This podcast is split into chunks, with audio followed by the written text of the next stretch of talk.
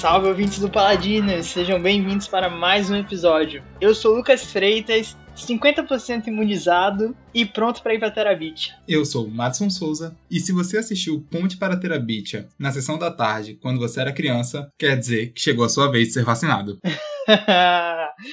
Aqui estou eu para comprovar isso. metade dos paladinos aqui imunizados com a primeira metade da vacina. 25% do paladinos imunizado, então? 25% do paladinos imunizado. Mas essa semana é a minha vez também. E esse bracinho, Luquinhas, já tirei a armadura, o bracinho tá pronto, velho. Não tem cota de malha. Vai vir lisa, velho. Lisa. O braço tá dolorido aqui já há dois dias. mas é a dor da vitória. Yes! Hoje a gente vai falar sobre esse clássico da nossa geração. Olha aí. Meio indie, mas ainda assim um clássico. Ponte para a Terabit.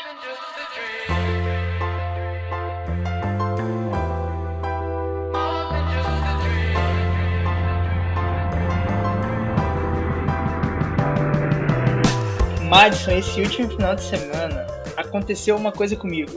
Além da vacina, eu fui bolbornizado. Ah, moleque, agora sim. Porque eu assisti Inside, o especial de comédia da Netflix. Feito, produzido, dirigido, escrito, atuado, sonorizado. Maravilhosamente bem. Tudo por esse comediante chamado Bo Burnham. Jeffrey Bezos. Exatamente. E foi essa música, inclusive, que me levou a esse. Foi ela que fez o, o, clique pra eu falar: não, vou assistir, vou assistir esse, esse especial. CEO entrepreneur, born in 1964, Jeffrey, Jeffrey Bezos. CEO entrepreneur, born in 1964, Jeffrey, Jeffrey Bezos. E cara, como é brilhante, velho. Como é brilhante. É, genial. E isso não é um uso leviano da palavra, é literalmente genial. É genial, cara. É um artista colocando pra fora, sabe? Toda a arte dentro dele se concretizando. Velho, para mim, ele materializou um sentimento meio presente, assim, meio que em todo mundo que fez a quarentena, que ficou preso em casa, sabe? Uhum. Ele passa pelas fases, pelos pensamentos e as sensações que a gente teve ficando preso dentro de casa todo esse tempo. É simplesmente sensacional, velho. É recomendação máxima para todo mundo. Corre e vai assistir. Na Netflix. Eu fiquei muito curioso, tava muito curioso para saber se você tinha assistido ou não. Porque eu fiquei lembrando daquele papo que a gente teve no nosso primeiro Paladinos. Nossa! Do sentimento, do sentimento que você teve quando você assistiu Soul. Hum. Que você disse que não era o momento. Não era o momento. E tal, era legal, mas não era o momento. E eu acho que o Inside, ele é a catarse, né, velho? Ele tá, chegou na hora certa ele é a catarse que a gente viveu durante toda essa pandemia, sabe? Os estágios que a gente foi passando até chegar no final. O final é quase meio dramático dele tá mal, de verdade, e a gente super entender e se relacionar fora com toda a brincadeira e a comédia que ele traz, as situações. É isso. Aí, o sentimento que ele conseguiu transmitir de ser uma coisa meio universal que todo mundo passou é incrível. Mas o quão bem ele fez isso é inacreditável, velho, sabe? As ideias que ele tem para filmar, como ele usa as luzes, como ele usa a câmera, as músicas que ele compõe e como ele toca. Eu fiquei com, sabe, muita vontade de tentar fazer qualquer coisa desse jeito, sabe? De parar no meu quarto e tentar expressar tudo isso que a gente passou nesses últimos 500 dias, sabe? E de escrever, e eu tenho um tecladinho, eu fiquei com muita vontade. De... Porque, sabe, pareceu que ele saiu limpo quando terminou, depois disso tudo. Uhum. Eu senti que é isso, sabe? É um rolê de você limpar a sua alma depois de todo esse momento. Exato. E é isso, cara. Além de ser genial, assim, a, forma que ele acha pra é, gravar e se filmar, as ideias que ele tem de filmagem são incríveis. A comédia é maravilhosa, o jeito que ele traz as situações que a gente viveu durante todo esse período é incrível. E além disso tudo, velho, eu acho fantástico que ele é um excelente músico. Putz. Falando das músicas, assim, porque é um show que mistura bastante, né? Quase todo ele é feito em cima de músicas, assim, que ele vai criando e contando as situações que a gente viveu e tal, que ele viveu. E eu achei uma música mais sensacional que a outra, sabe? É, musicalmente falando, uhum. gostosa demais de ouvir. Ele é um puta músico. te falar que no começo eu tive um estranhamento, porque eu vi muita gente falando que era incrível e que era inacreditável e tudo isso. Só que a galera tá falando que era um stand-up, assim. Eu, ok, então eu fui esperando que ele fosse conversar e refletir sobre esse momento e tal. E aí ele vai empacando uma música atrás da outra. E aí durante uns 20, 30 minutos eu fiquei meio, caraca, o que que eu tô assistindo, velho? Mas depois que eu entendi a premissa e o que estava acontecendo ali, eu embarquei de vez. E já, eu tô com muita vontade de assistir de novo. Faz um tempão já que eu assisti. E eu tô, sabe, qualquer hora eu vou dar play nessa parada. Fica aí a nossa dica, hein? Máxima. Fica, mas o Paladinos não é rolê de amor. Tem que ter sempre uma pontada de rancor. Então eu quero saber, Luquinhas, o que, que você achou dessas novidades aí desse live action de Avatar? Ai, meu Deus do céu. Olha aí. Nem tudo são flores. O negócio é o seguinte: saiu aí essa última semana, a Netflix confirmou o elenco principal dessa nova série aí, live action, que vai adaptar Avatar, a Lenda de Aang. Conhecida mundialmente na minha cabeça como o melhor desenho já feito, melhor Olha série já aí. feita, só tem isso a dizer. Água. Terra. Fogo. Ar. Há muito tempo, as nações viviam em paz e harmonia. E aí, tudo isso mudou quando a Nação do Fogo atacou. E eu só que tem uma coisa pra falar desse live action. Não tenho interesse e não vou assistir. Tu não vai assistir como? Se a gente vai fazer Paladinos sobre, como é que você não vai assistir? Não, não, Não. não, não, Ah. não. Eu já, Nada disso. já vamos deixar aqui Nada já, disso. velho. Eu, eu, inclusive, vou mudar. A minha consequência que antes era se vai ter Paladinos de anime, vai ter de High Musical. Devido a esse seu sentimento de amargura, eu tô mudando aqui minha regra, minha cláusula. E vai ter Paladinos live action de Avatar. Podem esperar tranquilos que eu garanto pra vocês. Eu não quero assistir essa série, eu não tenho interesse nenhum em assistir essa série, porque Avatar não precisa de adaptação live action. Nisso eu concordo com você. Porque ele já é perfeito, já, do jeito que ele é concebido. E ele é feito pra animação. E se você tem algum preconceito com animação, quebre seu preconceito agora e vá assistir essa obra-prima, que é Avatar. Eu gostei do casting, achei que ficou legal, os atores, mas não, tenho nada contra eles. Mas esse live action pra mim não dá.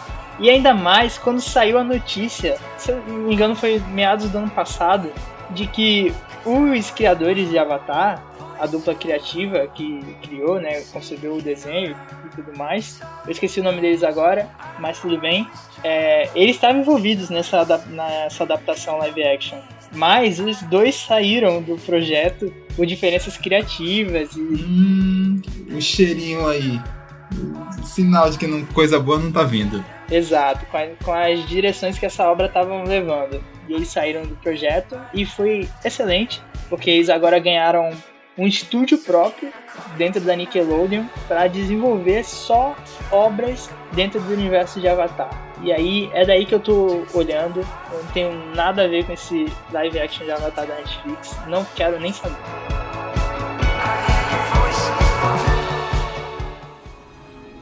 Em algum lugar além da estrada. Do outro lado do riacho. Uma coisa incrível está esperando para ser descoberta. Quando você procurar aventura, esteja preparado para encontrar mais do que você jamais imaginou. Ponte para Terabítia. Como eu falei na entrada, quando você é criança, velho, tem vários filmes ruins que você gosta, vários filmes bons que você gosta, mas várias vezes você nem sabe por que você gosta daquilo, tá ligado? E aí, quando a gente definiu que a gente ia assistir Pontos para Terabitia, essa foi a primeira coisa que eu fiquei pensando. Por que eu gosto desse filme e o que fez com que ele ficasse comigo esse tempo todo? Aham. E a minha resposta é que eu acho que ele não é um filme sobre crianças, mas ele é um filme de crianças. Eu acho que ele transmite muito bem a experiência do que é ser uma criança, de como você vivencia o mundo enquanto você é criança. Sabe, que ao mesmo tempo que você é muito imaginativo e você tá no mundo da lua e um esquilo consegue virar um monstro, você escuta conversas dos seus pais que você não devia ouvir, você entende problemas que não deveriam estar chegando em você. E a vida é essa dualidade quando você é criança, que você não entende as coisas direito, mas você está vivendo tudo ao mesmo tempo. E eu acho que esse filme transmite isso muito bem e me fez pensar muito em quando eu era criança. Ele é, ele consegue transmitir bem esse sentimento. E ele é o filme que traz bastante bem o ponto de vista das crianças. Eu também concordo com isso. Mas ao mesmo tempo, eu acho que não é todo tipo de criança também. Hum. Porque eu acho que ele tem uma vibe meio específica, assim. Muito lúdica? Ah, muito indie. ok. Tinha esse sentimento dentro de mim quando eu assistia, quando eu era mais novo. Eu achava estranho, mas eu gostava. Mas não é o, filme pop, sabe? Hum. Que todo mundo vai gostar. Uhum. Eu achei muito curioso essa vez que eu assisti agora, né, pra gente gravar esse programa, porque eu comecei a refletir sobre a minha relação com esse filme eu cheguei à conclusão de que essa foi a primeira vez que eu assisti esse filme, do começo. A, a beleza da TV aberta aí. Exatamente, porque esse filme passava direto, como você falou, na sessão da tarde da vida. E eu lembro de minha mãe tá assistindo esse filme e aí eu vou chegar na sala para falar com ela, sei lá, deitar com ela assim. E aí o filme me pega e eu fico preso assim no filme, sabe? Uhum. Até o final dele. E aí esse filme é um desses exemplos. E nisso o filme foi passando outras vezes e eu fui assistindo assim, onde é que parava. E essa foi a primeira vez que eu assisti ele do começo. Ok. Fazia um tempão que eu não vi esse filme também. E sei lá, eu entendo que tu falou dele ser muito indie, mas ao mesmo tempo eu acho que ele tem uma coisa muito universal, sabe? Que é justamente essa dualidade de ser criança. De que, tipo, a coisa mais importante do mundo pra você é ganhar a corrida do colégio. Eu fiquei muito chocado nessa cena. Que ele fala, ah, eu tenho uma corrida muito importante. Eu, ah, ele vai fazer tipo uma corrida de colégio, assim, profissional, um negócio assim. e é o recreio da molecada, tá ligado? Verdade. Ao mesmo tempo que ele escuta umas paradas mais sérias, sabe? De tipo, ele não se entender dentro de casa porque ele é um menino e as irmãs são irmãs. E a relação com o pai, e dele se sentir meio estranho o tempo todo, que ele não tá no local certo. E ouvir essas coisas que não era pra ele ouvir. Essa dualidade de ser criança me lembrou muito como eu era e como eu vivia, sabe? Porque eu sou definitivamente a criança que sempre escutou todas as conversas que não devia ouvir. Nossa, que, que profundo. Conte-me mais.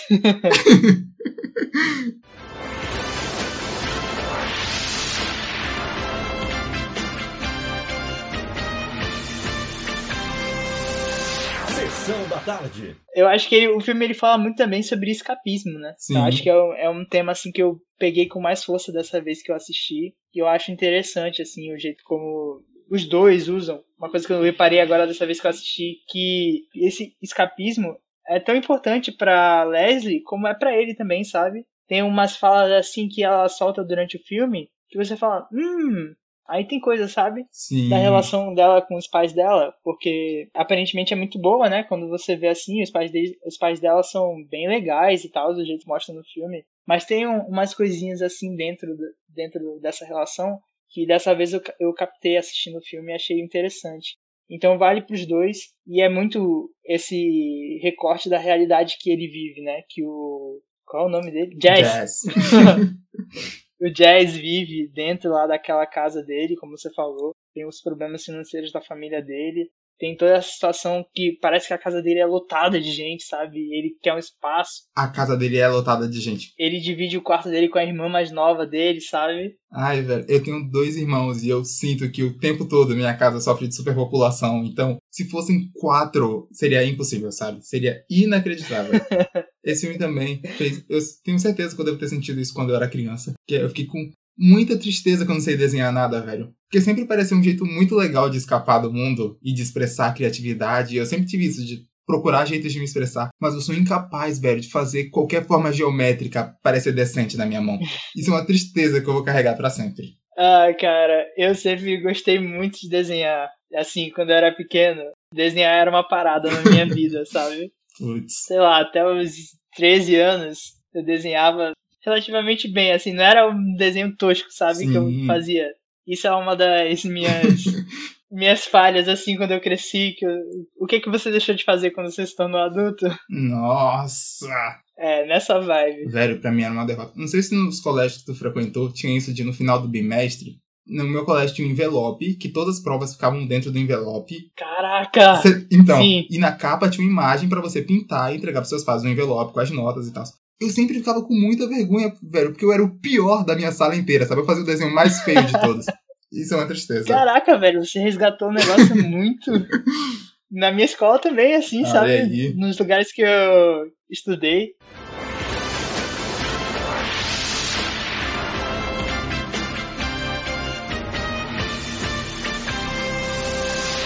Sessão da tarde. E nessa relação, assim, que a gente tem com os personagens, eu não é totalmente igual, mas eu me, também me identifico muito, assim, com o, o Jazz, sabe? Desse negócio dele ter a imaginação e dele transportar e de escapar para a imaginação dentro dele que ajuda a ser despertada, né, junto com a Leslie. Eu me identifico bastante, sabe? Porque minha infância assim, eu sempre fui esse tipo de, de criança, assim, Hum. quando tava brincando com meus amigos. Era eu que puxava e que criava as histórias, assim, seja brincando com boneco, ou seja brincadeira com nós mesmos, sabe, Sim. assim, brincando, correndo Eu sou o e tal. Naruto, ha! É, inventava ah, um milhão de coisas, sabe? Eu sempre fui meio que visto, assim, como esse ponto criativo, assim, dentro da galera, dentro da turminha. Hum, É uma coisa assim da minha infância. E também tinha essa parada de desenhar bastante. Uma coisa também que eu lembro é que, caraca, a gente mal sabia, nem sabia na verdade que era RPG, mas eu e uns amigos meus, sei lá, de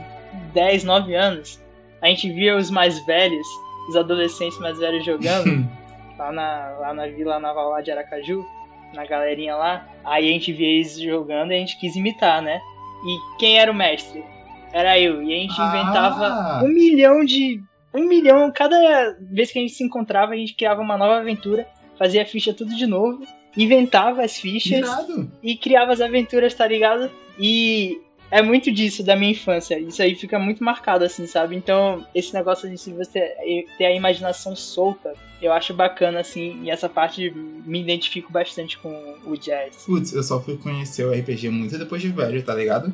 E a primeira vez que eu joguei foi quando a gente se reuniu. Eu, você, meu irmão, teu irmão, Aham. e a gente jogou. Inclusive, esse foi um momento importantíssimo pro nome Paladino surgir, mas a gente não vai contar essa história hoje. Aham. Mas, putz, então você já tinha mestrado antes. Tinha, tinha, mas era assim, eu tive a sorte, porque eu sempre fui muito quieto, assim, e não era essas pirralhas assim que fazia bagunça e tal. Então, os adolescentes lá da vila, eles me toleravam assim dentro do meio deles, Hum. sabe? Quando tava reunida a galera, eles não queriam me expulsar assim, oh, vai pra lá, brincar pra lá, entendeu? Sei qual é, sei qual é.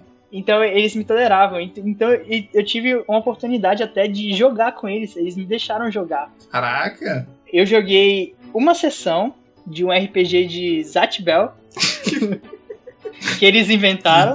Também eles inventaram também, era coisa da cabeça deles. E joguei uma sessão de um RPG de Avatar, olha aí. Muito bom. E foi muito massa. Caraca, o sistema deles era assim. A gente desviou totalmente do assunto, mas é muito legal. Falar sobre RPG é sempre legal Sempre. a gente tirava no dado pra saber qual era a nossa nacionalidade, sabe? Pra saber qual elemento que a gente ia dominar, a gente tinha que tirar no dado. Hum, ah, maneiro. E aí eu tinha tirado A, Nômade, Nômade do A. Aí meu personagem tá lá, a gente teve uma cena de ação, foi legal. Então, tipo assim, era eu pirralhinho de 8, 9 anos jogando com os moleques, tá ligado? Luquinhas, muitíssimo descolado. Inclusive, diferente do Lucas que a gente conhece hoje. É, exato. Aí depois que eu cheguei pra. com a minha galera, né? Todo mundo querendo saber, né? E tal. aí eu fui o, o introdutor, sabe? O mestre dessa galera. Aí inventava RPG de Naruto, RPG de superpoderes. E ia inventando, fazendo as fichas e tal, era legal. Isso é muito maneiro. Quando eu era moleque e tava nesse esquema de inventar história também, eu sempre usei muito videogame. Esses jogos tipo Naruto Ultimate Ninja Storm 3, essas coisas assim. Eu e meu irmão a gente zerava o jogo, desbloqueava todos os personagens assim, pra depois a gente poder montar nossas histórias com esses personagens. Então a gente fazia tipo exame tuning, cada um jogava com um, ia fazendo as batalhas até chegar na final. Massa. Isso da imaginação, velho, pode parecer uma coisa meio óbvia, mas é o que faz esse filme funcionar, ou então não faria ele funcionar. Porque eu acho que o diretor encontrou o equilíbrio certo ali, sabe? De tipo, da ludicidade do mundo das crianças. Você ver primeiro o que é a coisa real, e aí você vê ela se transformando por meio da imaginação das crianças. E se fosse feito de outro jeito, esse filme podia correr altos riscos de dar errado para mim, sabe? Isso é uma coisa muito fundamental de como ele estruturou essa história. É, e você tem que embarcar, né? Você tem que entrar pelos olhos delas quando, elas, quando eles vão pra Terabitia. E eles convidam a fazer esse exercício também. Uhum. Porque ele já não te mostra de cara o que é que eles estão imaginando. Ele deixa um espaço para você conseguir entrar junto com o personagem. Ainda mais o Jazz, quando tá no começo, meio relutante, né? Exato. Tentando entender ainda as coisas. E aí, depois ele libera e mostra o mundo de fantasia e tudo mais que ele tem para mostrar. Ele é até didático nesse sentido. De, tipo, no começo, é muito claro, assim, isso virou isso, isso virou aquilo, sabe? O esquilo virou bicho, o pássaro virou outra coisa. E quando vai chegando no meio, pro final do filme, que o moleque tá mais solto já, já embarcou mais nessas histórias, as coisas param até de fazer um certo sentido lógico, sabe? Ele cai e é o gigante que bota a mão pra não deixar ele cair, coloca ele de novo na casa. Que não tem nenhuma explicação, uma- nenhuma tradução real disso. E é legal de como ele vai te inserindo nesse mundo de imaginação e fantasia. É, e até os cortes da, desse mundo imaginativo, quando acontece, eu acho legal também algumas soluções que ele, ele traz pro filme. Porque, por exemplo, tem uma hora que eles estão eles estão lá em Terabitia, né, na casa da árvore que eles fizeram lá, o fortezinho, Uhum. o castelo deles. Uma árvore cai, né, no, no meio da floresta. E aí, tipo, a árvore caiu, real, no castelo deles. E aí, o Jazz, como ele ainda tá meio reticente ainda, ele rapidinho sai da imaginação, sabe? Sim. Ele sai da fantasia no, no mesmo instante. Ele fala, caraca, uma árvore quase matou a gente. Só que a Legend, como ela é muito mais viajada, assim, dentro do, do mundinho de Terabitia, ela se mantém no personagem e ela fala, não, foi o Troll que derrubou a gente, tentou jogar, o Troll gigante, sabe? Acho legal quando rola essa quebra também. Uhum. Inclusive, essa mina tava muito à frente do tempo dela, inteligentíssima pra aquela idade. Porque no TTV. Ah, inclusive, isso é uma parada também, né? Das situações de bullying do filme, que me lembrou tanto algumas que eu já vivi, quanto outras que eu vi. E curiosamente, eu conheço um moleque que era da minha turma no colégio, que sofreu bullying justamente porque ele não tinha televisão também. Caraca. A galera pegava muito no pé dele por causa disso. E, velho, isso é muito escroto. Ele não ter televisão não tem nada a ver com ele, foi os pais dele que decidiram. Ele não tem nada a ver com essa história. Não, e o pior, porque os pais delas deliberadamente decidiram não ter televisão. Às vezes a pessoa é pobre, né? E não. Nossa, sim. É pior ainda, né?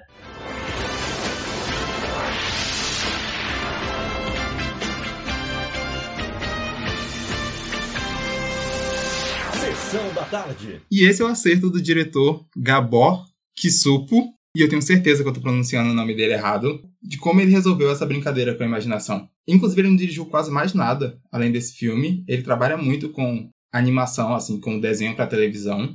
Mas você vê, velho, tem uma consciência do jeito que. do olhar da criança nesse filme, que é muito bacana. Ele vai filmar a Valentona entrando no ônibus e ele bota aquela câmera de baixo pra cima, parece que a menina é muito maior do que ela é de verdade. Ou então quando ele vai tipo no rosto das crianças bem perto quando eles estão no balanço pela primeira vez, pra você entender o sentimento mágico que tá rolando ali. Eu acho que ele acerta muito no olhar que ele dá pra esse filme. É, ele transmite bem, ele consegue transmitir bem o ponto de vista das crianças, né, dentro da história. Isso é super bem feito mesmo. Inclusive, uma coisa que eu nunca tinha reparado, não sabia, é que esse filme é uma produção da Disney, né? Eu não lembro de ter visto o logo nem nada. É, o castelinho da Disney e tudo mais Caraca. no começo do filme.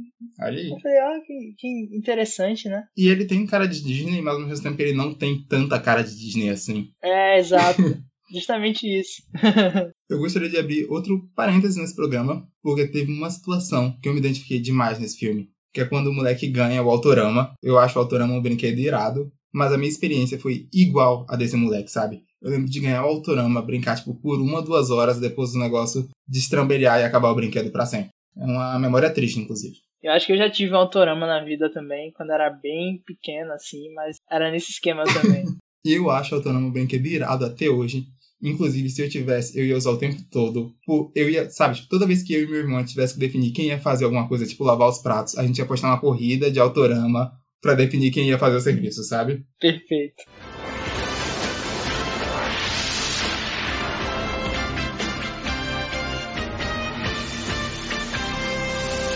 Sessão da tarde. Cara, eu acho que os atores eles mandam muito bem nesse filme. Eu gostei demais, eu tava até com saudade de ver o, o Josh Hutcherson. Esse moleque tá em muito lugar, velho. Ele tá em tudo que é lugar. É, só que ele deu uma sumida esses últimos tempos, né? Eu não sei se você tem essa sensação Não, também. ele fez muito mais coisa quando ele era moleque do que depois que ele cresceu. Ele tá lá no clássico Zatura, grandíssimo filme. Verdade. Tem filme dele com The Rock lá na Ilha Misteriosa. Tem o Viagem ao Centro da Terra, que é com o Brandon Fraser, que é o nosso Indiana Jones genérico dos anos 2000. Adoro, adoro o filmaço. Amo de paixão. Viagem ao Centro da Terra. E ele fez novinho também o, aquele ABC do Amor. Eu não lembro desse filme. Eu não lembro nada desse filme, velho. eu meio que conhecia ele, mas alguns anos atrás eu assisti ele assim, peguei, parei pra ver ele e é bem gostosinho assim, sessão da tarde total. E ele é novinho, acho que é o filme mais novinho que tem dele. E ele fez Jogos Vorazes, né? Caraca. Saudades de Jogos Vorazes, hein? Eu li os livros e eu gostava dos filmes. E eu, eu vou comprar o livro novo que saiu aí. A Cantiga da Serpente, sei lá o nome do livro. Eu vou voltar pra esse universo. Não, Por que não? Que isso? disseram que é uma bomba, né? Ah, ok. eu só vi uma pessoa falando desse livro e falou, tipo, ok, falou que achou maneiro. Eu, eu li muito novo esses livros, sabe? Eu tenho uma saudade, uma vontadezinha de revisitar. Eu também tenho, mas eu acho assim que coisa nova já passou esse momento, sabe? mas eu tenho vontade de, de reler sim a saga de Jogos Vorazes e ver os filmes novamente também. Uhum. São muito bons e excelentes adaptações. Eu revi o Em Chamas um dia desse porque eu lembrava que ele claramente é o melhor dos quatro. E é um filmaço e é uma baita adaptação, velho. Mas então, nesse filme, só quem brilhou mesmo assim foi esse moleque, o e a Zoe de Chanel, né, velho? Sim, né, velho? Ela tá dentro do filme, eu nem conhecia, né? Nem conhecia assim. A perfeita do 500 Dias com Ela, que é um filme que a gente tem que trazer pro Paladinos aí um dia, porque tem toda essa discussão Hum. e essa problematização em volta. É bom mesmo. E como assim você excluiu da equação a Ana Sofia? O que mais que ela fez? Ela é ótima nesse filme, mas ela fez mais alguma coisa? Não, então, pra falar que ela é ótima nesse filme. Ah, ela é incrível. Ela manda muito bem, né? Ela também é outra que Sumiu. eu só lembro dela do da Fantástica Uhum. Fábrica de Chocolate e do outro filme da Disney que ela faz com The Rock, inclusive, É. que é A Montanha Enfeitiçada. Não sei se tu conhece, mas é um filme que eu gosto pra caramba também, assim. Assistia quando eu era mais jovem também, né? Não sei hoje em dia. Eu não lembro nada. Mas eu filme. gostava da toda a vibe de mistério e alienígena que o filme tem. E ela é uma das protagonistas. Mas esse filme, ele tem muita cara de sessão da tarde, né? Ele me lembrou de um monte de outros clássicos que eu assistia na mesma vibe. Tem aquele, o Meu Primeiro Amor. Ele é muito parecido até no final triste, que é incomum, assim, quando você é criança. O Matilda também, sabe? Esteticamente, todos esses filmes, eles parecem... Não sei se é porque todos eles passavam na sessão da tarde. Mas pra mim, todos eles parecem, sabe, a mesma vibezinha.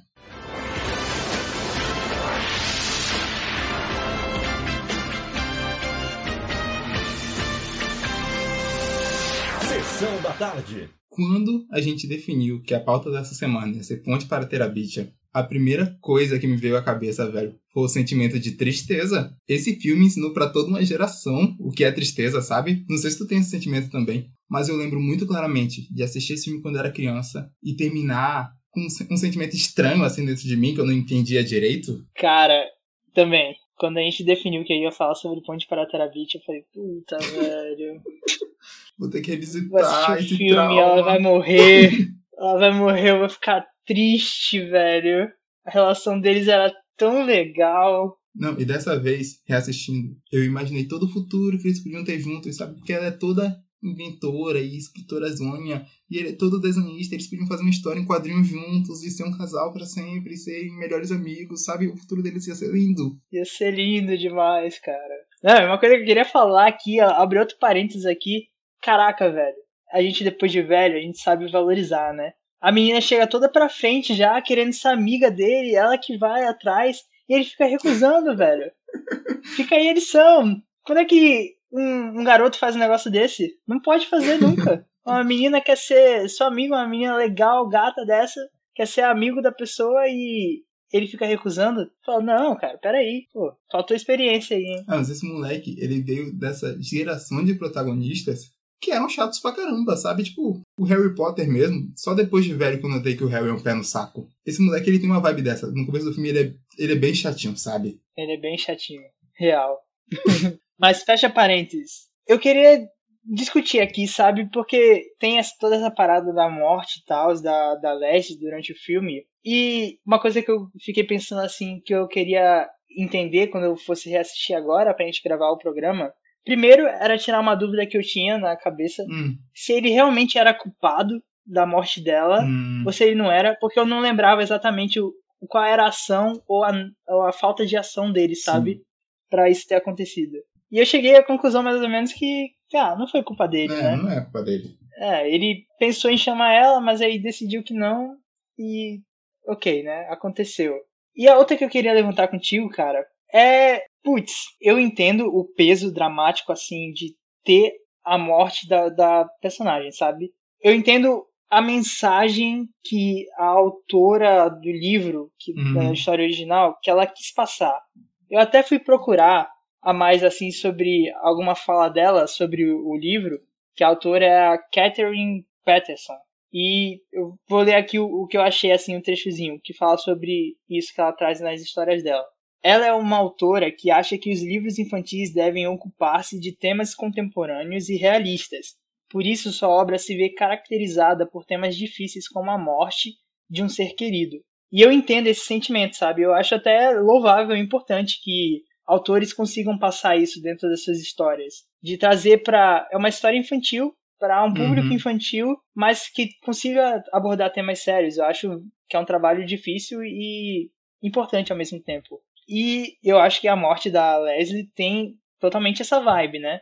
Mas, sei lá, parando pra pensar assim na história no geral, eu acho que a morte dela fica meio perdida, sabe? Eu achei que não, não teve muito propósito. Eu não entendi assim direito Hum, qual o propósito. Tirando essa mensagem assim por fora do, do filme, do livro, pegando o meio que o roteiro, assim, pegando a historinha que acontece, que a gente assiste durante o filme. Eu sei lá, eu acho meio. Fiquei me questionando, sabe? Pra que, que ela morreu? Ah, velho. Eu entendo, eu sinto o filme todo, tipo, queria que ela não morresse enquanto eu assistia. Mas sei lá, velho, pra mim o filme ele é meio que sobre isso. A morte dela realmente não tem um propósito, mas eu acho que isso é até parte da intenção da autora, porque a morte real não tem um propósito. Aham. E eu acho que é isso, sabe? De, tipo, de você acompanhar aquele moleque e de você ver ele conhecendo essa outra garota e deles começando essa amizade, ficando super amigos. E depois ele perder isso e a forma com que ele lida com isso. Eu fiquei pensando, porque o protagonista do filme é ele. A gente acompanha a história pelo ponto de vista dele. A gente conhece a família dele e tal. Ele é o protagonista do filme. E aí eu fiquei tentando entender o que é que essa morte dessa amiga dele significa pra jornada dele, sabe? Uhum. Pra história dele. E ah, eu vi onde é que ele quis chegar, a relação dele com a irmã no final e tal, dele entender melhor a Terabit até, de conseguir botar pra fora através desse mundo imaginário que eles criaram, mas ao mesmo tempo eu não- sei as consequências diretas do que é que significa a morte dela, sabe? Mas é isso. Eu acho que realmente a morte dela não tem um propósito, nem leva ele pra um outro. Não muda o personagem, sabe? Não leva ele pra um outro lugar, nem mexe na história, assim, sabe? Não é um passo à frente da história. Eu acho que a questão é realmente você trazer a criança para esse espaço de dor, sabe? E, que a gente sentiu vendo o filme. E que a gente, inclusive, pensou nisso quando a gente foi assistir de novo, que é eu vou voltar para aquele lugar triste, sabe? Aquele lugar que ele não entendia enquanto ele estava vivendo. Que quando você vê a morte pela primeira vez assim, você passa também, sabe? Eu acho muito identificável a reação dele e os sentimentos e as coisas que perpassam por ele depois desse momento.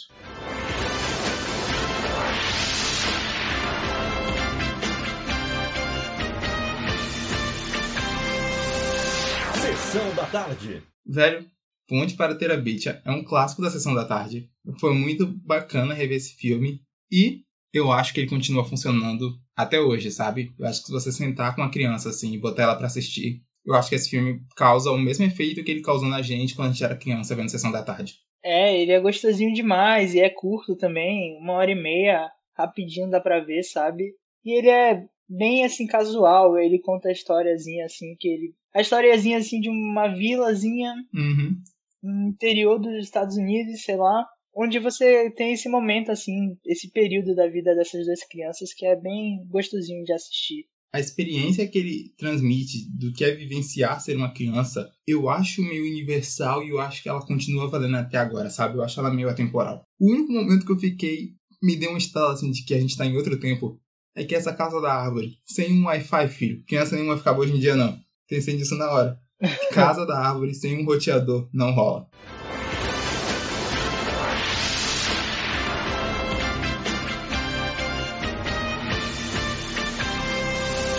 Sessão da tarde. Terminamos mais um episódio do Paladinos. Esse resgate muito bacana que a gente fez. Se vocês gostaram desse episódio, curtiram a gente voltar a falar desses filmes, que eu sei que vocês assistiram, na infância de vocês também. Eu quero ouvir vocês falando pra gente que esse filme ensinou que é tristeza pra vocês também, velho. Exatamente. Então não se esqueça de compartilhar esse episódio e seguir o Paladinos aqui no seu agregador de podcast favorito. Uhum. A, gente, a gente fala bastante do Spotify, mas o Paladinos está disponível em uma porrada de agregadores de podcast aí que a gente nem conhece, mas ele tá lá. É isso, a gente nem sabia em quantos, mas tá em tudo que é lugar, pô. Exato. E também siga a gente na nossa rede social, arroba paladinospod, ou nas nossas redes sociais pessoais, que estão todas aí na descrição desse episódio. Exato. A gente traz discussão pro Instagram, traz os cortes, traz papo extra de filme, prepara vocês pra assistir o filme aí. É pacote completo lá. É isso. Nos vemos na próxima quinta-feira. Valeu e até a próxima. Valeu.